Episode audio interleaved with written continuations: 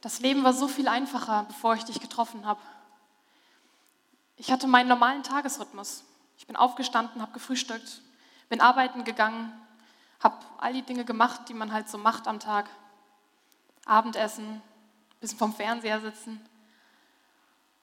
Ja, und ich habe es auch echt genossen. Da war dieses eine Mal in Rom, wo ich spät nachts noch in dieser Bar war und diese Leute kennengelernt habe. Es hat Spaß gemacht.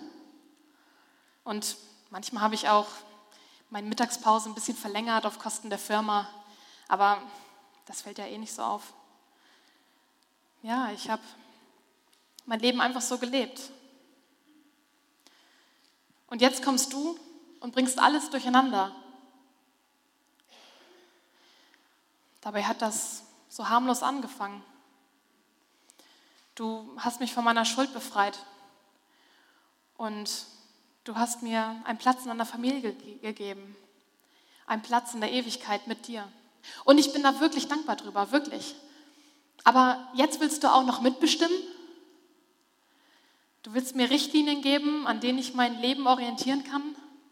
Ich meine, ich verstehe, dass es vielleicht irgendeine arme, verlorene Seele gibt, die wirklich nicht weiter weiß und der hilft das vielleicht, aber ich, ich habe doch alles im Griff.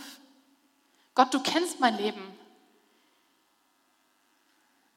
Da ist alles in Ordnung.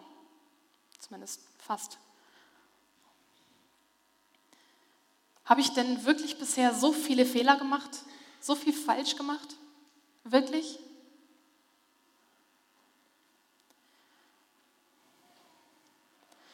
Außerdem, wenn du mich wirklich kennen würdest, dann würdest du niemals von mir verlangen, dass ich, Mann, du warst doch dabei.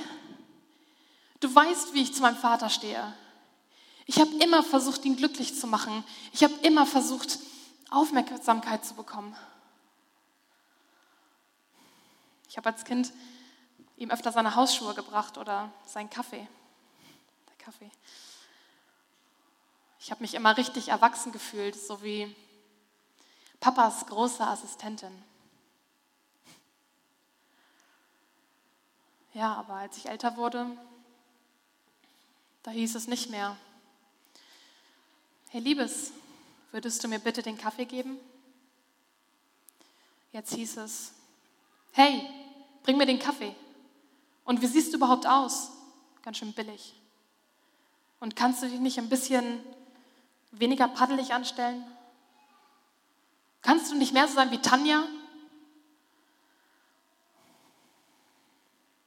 Ich muss wohl nicht dazu sagen, dass er einen ganz schön hohen Anspruch hatte. Ja, wir waren alle Papas Marionetten. Er hat immer alles bestimmt. Und jetzt willst du bestimmen? Da kannst du ja gleich sagen, los, bring mir meinen Kaffee.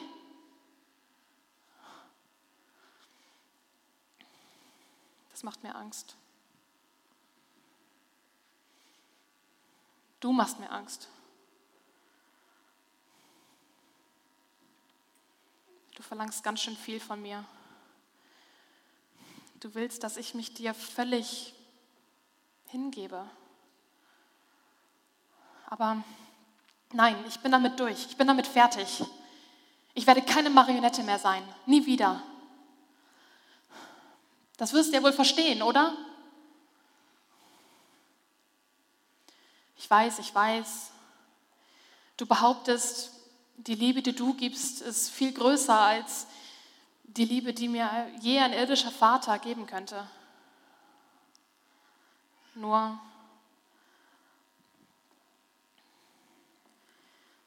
ich habe kein irdisches Beispiel dafür, was es heißt, deine himmlische Liebe zu bekommen.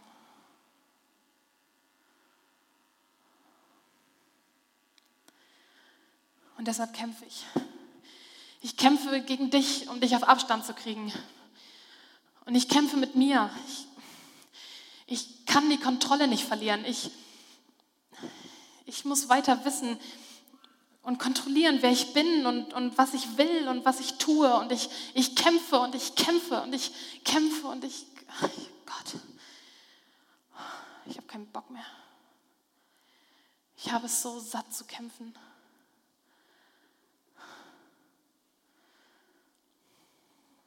Aber wie?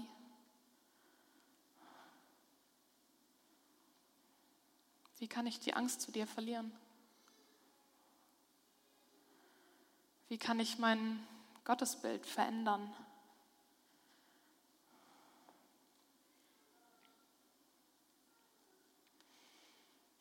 Ich wünschte, ich könnte sehen, wie du mir deine Hand entgegenstreckst, um mir was zu geben und nicht um mir was zu nehmen.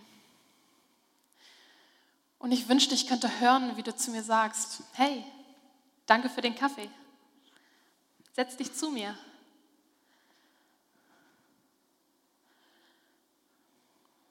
Du bist mein Schatz.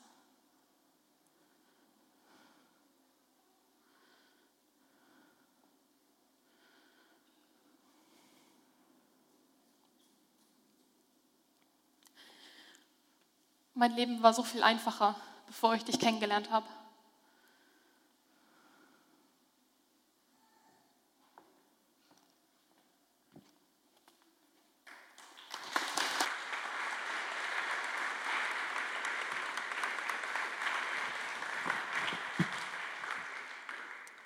Was für eine krasse Situation, in der diese junge Frau steckt. Vielleicht steckst du auch manchmal in deinem Leben in dieser Situation, wo du dich daran erinnerst, wie es eigentlich war, bevor du Gott kennengelernt hast.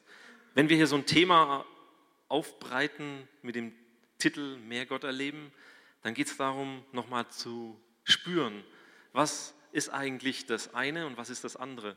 Muss ich wirklich ganz viel tun? Und ich möchte euch in diesem Gottesdienst einladen, nicht darauf zu achten, was du tun musst, sondern was Gott tut.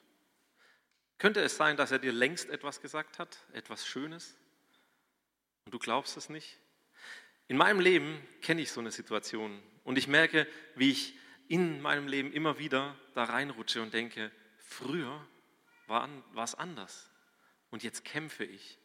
Und das tue ich immer dann, wenn ich in einem System feststecke, nach, nach, nach dem Motto so, wenn mein Glaube nach einem System funktioniert, dann wird so. Aber am Ende ist es immer ein Kampf gegen mich und gegen Gott. Ich möchte euch heute einladen, bei diesem Gottesdienst auf die Beziehung zu achten, die Gott mit dir haben möchte und nicht auf ein System. Und vielleicht, was bringt's? Ist ja so eine Frage, die stellen meine Kinder ständig, wenn ich ihnen etwas sage, was sie tun sollen. Was bringt's? Was habe ich davon? Jugendliche fragen, wenn man sie bittet, etwas zu tun, was bringt's eigentlich? Was habe ich davon, wenn ich das und jenes tue? Was bringt's eigentlich? Wenn ich Gott kennenlerne, wenn ich mit ihm lebe. Vielleicht bist du hier und kennst ihn, vielleicht ähm, willst du ihn auch kennenlernen. Dann ist es ein guter Ort hier, ihn kennenzulernen und ihm zu begegnen. Es gibt einen Psalm, der mir eingefallen ist und der eine Antwort gibt, eine Vorantwort vielleicht jetzt im ersten Augenblick, wer es eigentlich bringt, mit Gott zu leben. Diesen Psalm gucken wir uns kurz an. Der Herr ist mein Hirte, mir wird nichts mangeln. Er weidet mich auf einer grünen Aue und führet mich zum frischen Wasser. Er erquicket meine Seele, er führet mich auf rechter Straße um seines Namens willen. Und ob ich schon wanderte im finsteren Tal, fürchte ich kein Unglück, denn du bist bei mir. Dein Stecken und Stab trösten mich. Du bereitest vor mir einen Tisch im Angesicht meiner Feinde. Du salbest mein Haupt mit Öl und schenkest mir voll ein. Gutes und Barmherzigkeit werden mir folgen mein Leben lang. Und ich werde bleiben im Hause des Herrn immer da.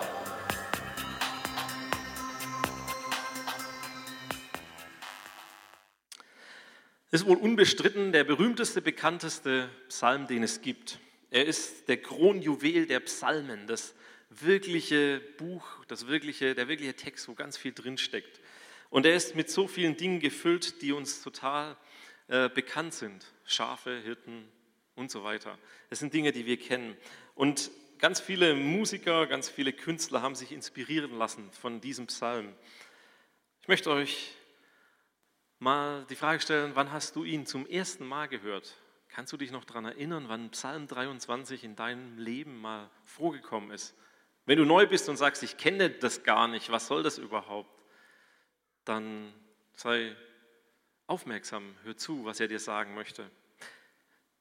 Wo ist dir Psalm 23 begegnet? Tausch das mal kurz mit deinem Nachbarn aus. Mach mal so ein kurzes Gespräch. Kurz nachdenken, wo war das das erste Mal? Vielleicht auch, wo war das das letzte Mal? Wendet euch eurem Nachbarn zu und erzählt euch kurz, wo euch Psalm 23 begegnet ist.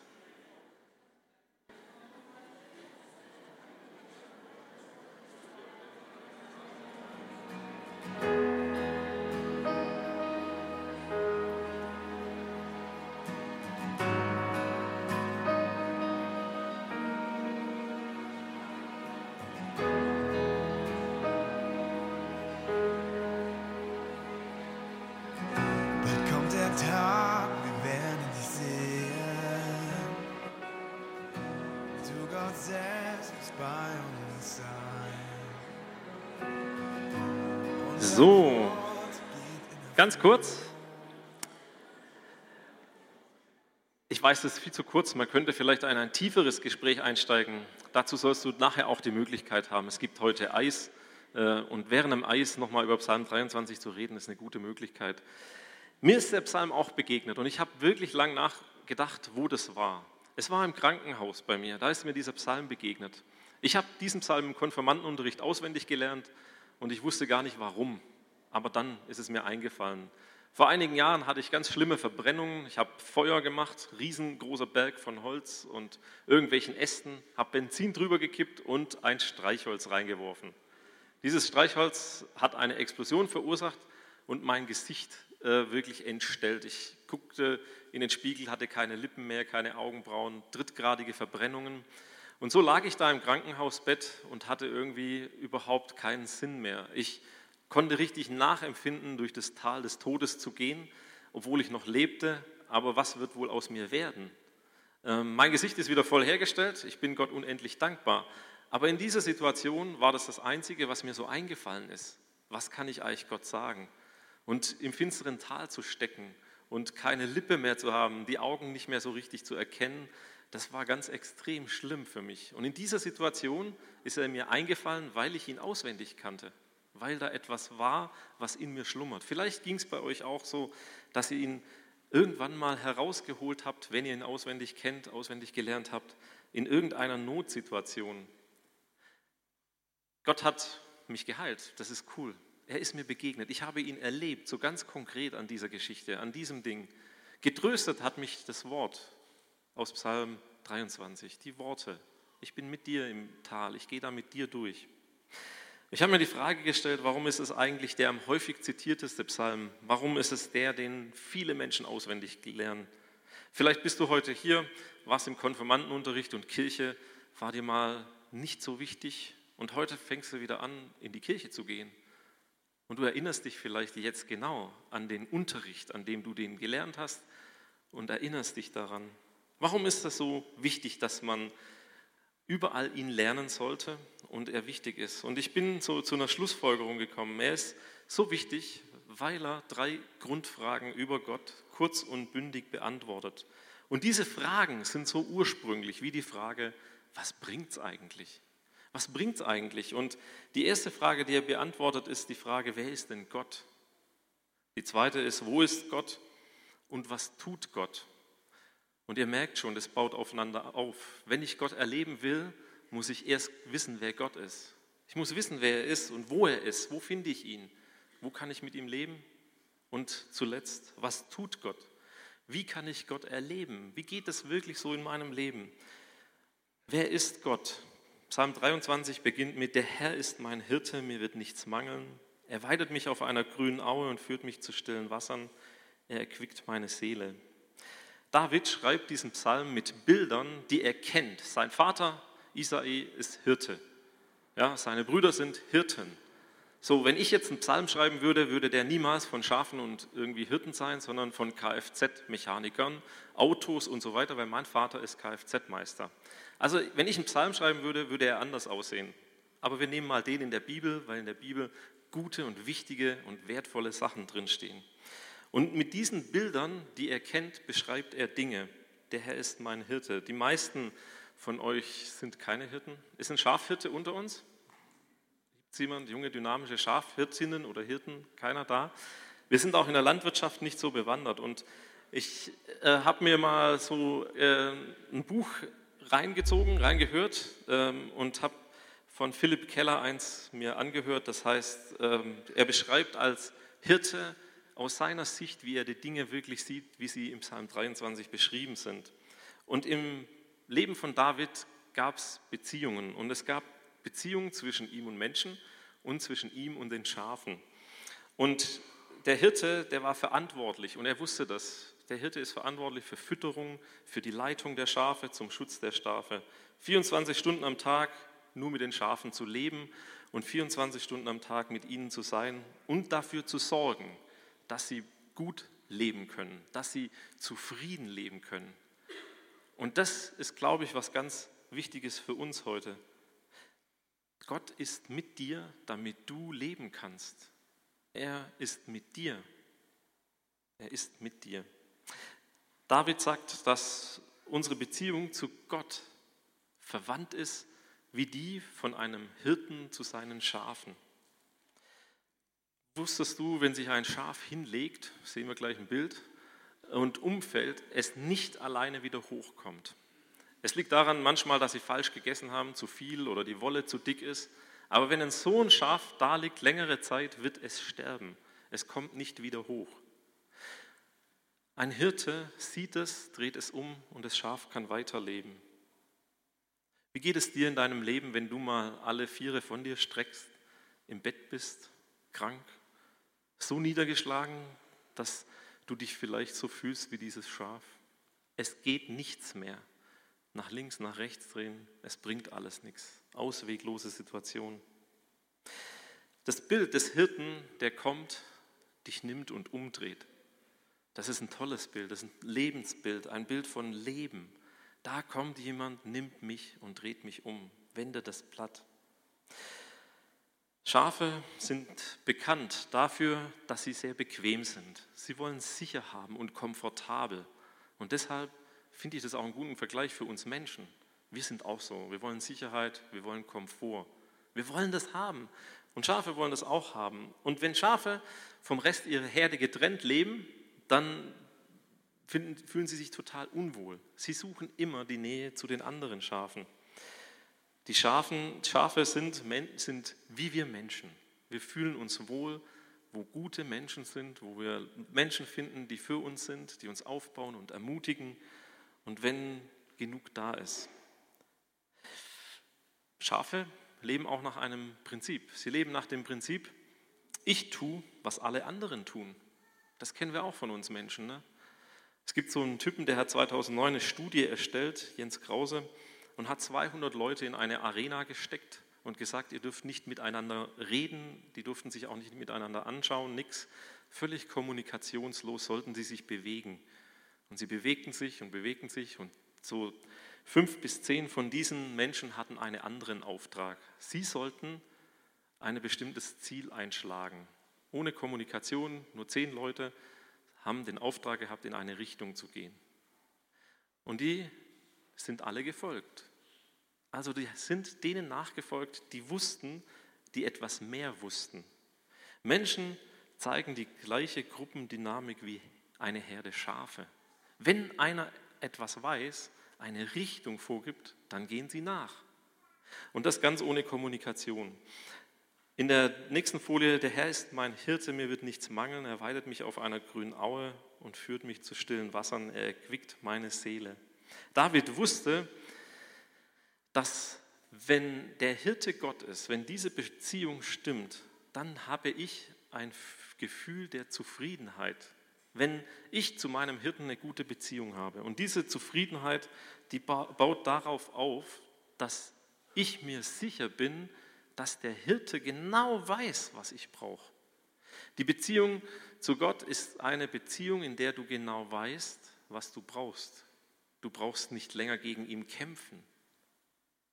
Er weiß, was du brauchst. Er weiß es. David wusste das und deshalb hat er das aufgeschrieben. Die Zufriedenheit baut aus dem, auf dem Wissen auf, dass er alles weiß und kennt. Und dann gibt es noch andere Hirten, denen wir folgen, denen wir selber folgen. So Leistungshirten gibt es da, die sagen, wenn du mir folgst und volle Leistung bringst, dann wirst du ein zufriedenes Leben haben.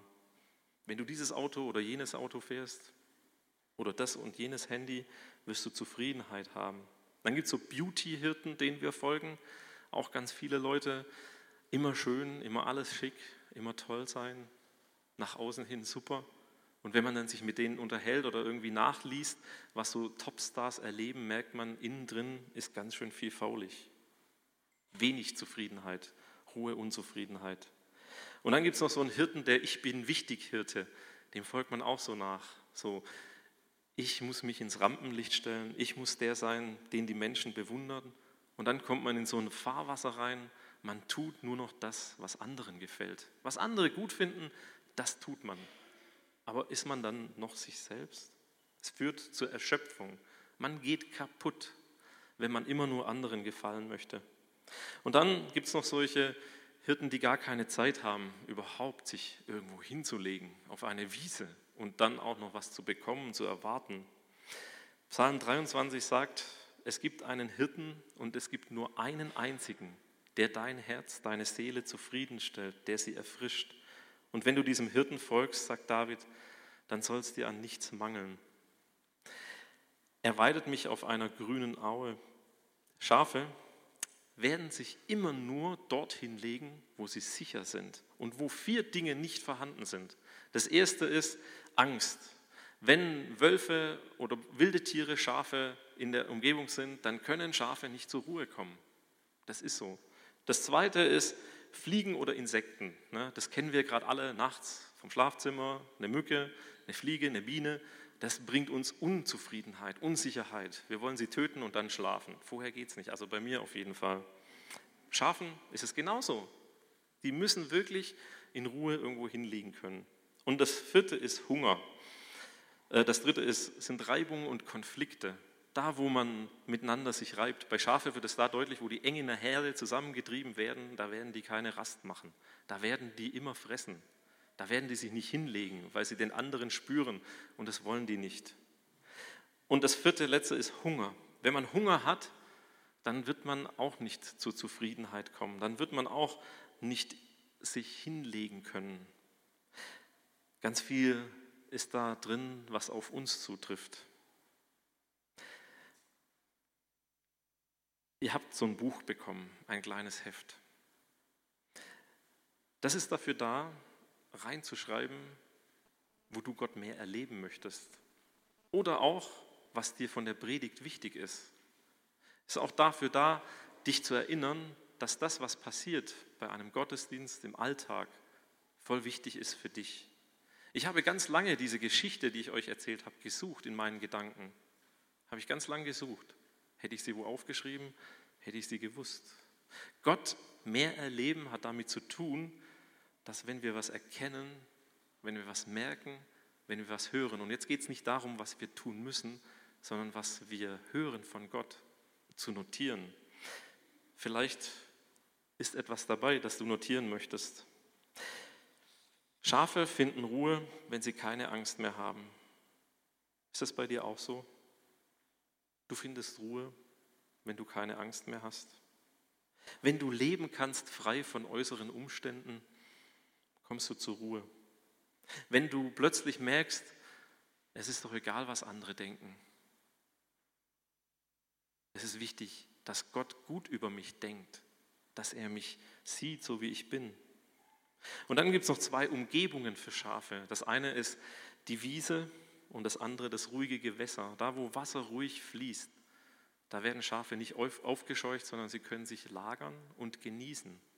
Und das auf einer Wiese, die noch viel zu essen hat. Wäre das nicht schön für uns, dass wir solche Wiesen und solche Orte fänden in unserem Leben, um zum Hirten eine super Beziehung zu haben? Dass er uns sagen kann, was er über uns denkt, was er über dich denkt. Du brauchst dafür Zeit und Ruhe. Du brauchst einen guten und sicheren Ort, um auf Gott zu hören, um ihn wahrzunehmen. Wir kommen zu einem weiteren Satz. Er erquickt meine Seele. Es gibt eine Steigerung in diesem Psalm, eine Steigerung, die aussagen will, was es bedeutet, zur Ruhe zu kommen, erquickt zu werden. Es passiert nur dann, wenn wir uns hinlegen, wenn wir uns ausruhen. Und wir gucken in die Schöpfungsgeschichte. Bei Adam und Eva fängt das an. Gott schuf den Menschen und dann war der siebte Tag und der Mensch konnte erstmal ausruhen. Und auch in der Geschichte, in der Jesus getauft wurde, Matthäus 3, Vers 17, und siehe, eine Stimme vom Himmel herabsprach, dies ist mein lieber Sohn, an dem ich wohlgefallen hatte, habe. Was hat Jesus eigentlich getan zu dem Zeitpunkt bei seiner Taufe? Er hat noch nichts getan. Er war Zimmermann. Er war unterwegs in einem Familienbetrieb.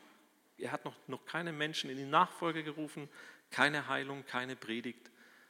Und sein Vater sagt zu ihm, das ist gut, was du machst, daran habe ich wohlgefallen. Das ist das Prinzip und die Idee, die David hier besingt in diesem Psalm. Das ist wichtig für uns Menschen, die wir mit ihm unterwegs sind, mit diesem Gott, der lebendig ist, den wir erleben können. Das ist total wichtig, dass wir uns das immer wieder auch sagen. Ich habe noch eine Folie dabei, wo Augustinus vor 1600 Jahren sagt, du hast uns auf dich hingeschaffen. Gott, du hast uns auf dich hingeschaffen. O Herr, unser Gott, unser Herz ist ruhelos, bis es Ruhe findet in dir. Wer ist Gott? Nächste Frage. Wer ist eigentlich Gott? Wer ist er? Wir finden ihn dort, wo wir uns mit ihm beschäftigen, an dem Ort, wo wir uns ihm hinwenden. Wo ist Gott? Vers 3. Er führet mich auf rechter Straße um seines Namens willen. Wir wissen, dass wir nicht willkürlich geschaffen sind, sondern dass du ein Geschöpf Gottes bist, dass er dich anblickt und sieht und dass du mit ihm unterwegs sein darfst. Und das ist gut zu wissen, dass man geführt wird. Wo ist Gott? Er ist mit dir. Er ist mit dir unterwegs. Vers 4, und ob ich auch schon wanderte im finstern Tal, so fürchte ich kein Unglück, denn du bist bei mir. Dein Stecken und dein Stab trösten mich. Also wo ist Gott, wenn wir durch das Tal gehen? Er ist bei dir, er ist mit dir unterwegs. Und dann gibt es noch das Bild von einer Schaufel. Auf einer Folie habe ich das mitgebracht. Ähm, er hat so einen Stab mit der Schaufel dran. Die Schaufel wird in die Erde gesteckt und dann holt der Hirte etwas Erde raus und schleudert es an das Schaf, das da hinten droht, den falschen Weg einzuschlagen. Da kommt er nicht schnell hin. Da macht er einfach ein bisschen Erde auf die Schaufel, schleudert es weg und das Schaf reagiert und merkt, ups, ich bin auf dem falschen Weg. Er holt das Schaf zurück wo ist Gott? Er ist derjenige, der dich zurückholt. Das nächste Bild, da hat der Hirte so einen Haken dran. Wenn Schafe drohen, irgendwo runterzustürzen, dann kann er es rausziehen, dann kann er es hochziehen. Manchmal wird es nur an dem Bein eingehakt und dann zieht der Hirte da dran und holt das Schaf wieder raus. Wo ist Gott? Er hat diese Stäbe und er holt dich zurück, er holt dich raus. Hast du das schon mal erlebt, dass Gott wie ein Hirte gewirkt hat in deinem Leben? Dass er aktiv ist, mit dir unterwegs und nicht nur passiv? Einige von euch fühlen sich vielleicht im Tal des Todes, aber die gute Nachricht ist, dass du nur durchgehst und nicht drin stehen bleibst. Du wirst nur durchgeführt von Gott, aber du bleibst nie stehen. Es ist nicht ein Ort des Todes, sondern ein Tal des Todes. C.S. Lewis sagt mal, Gott flüstert in unseren Freuden, er spricht in unserem Gewissen, in unseren Schmerzen, aber ruft er laut, sie sind sein Megafon, eine taube Welt aufzuwecken. Vielleicht gehst du gerade auf und durch ein finsteres Tal, aber du darfst wissen, Gott wird dort mit dir sein und du wirst ihn erleben, mehr Gott erleben in diesem Tal. Der nächste Teil von Psalm 23 befasst sich mit der Frage, was tut Gott eigentlich?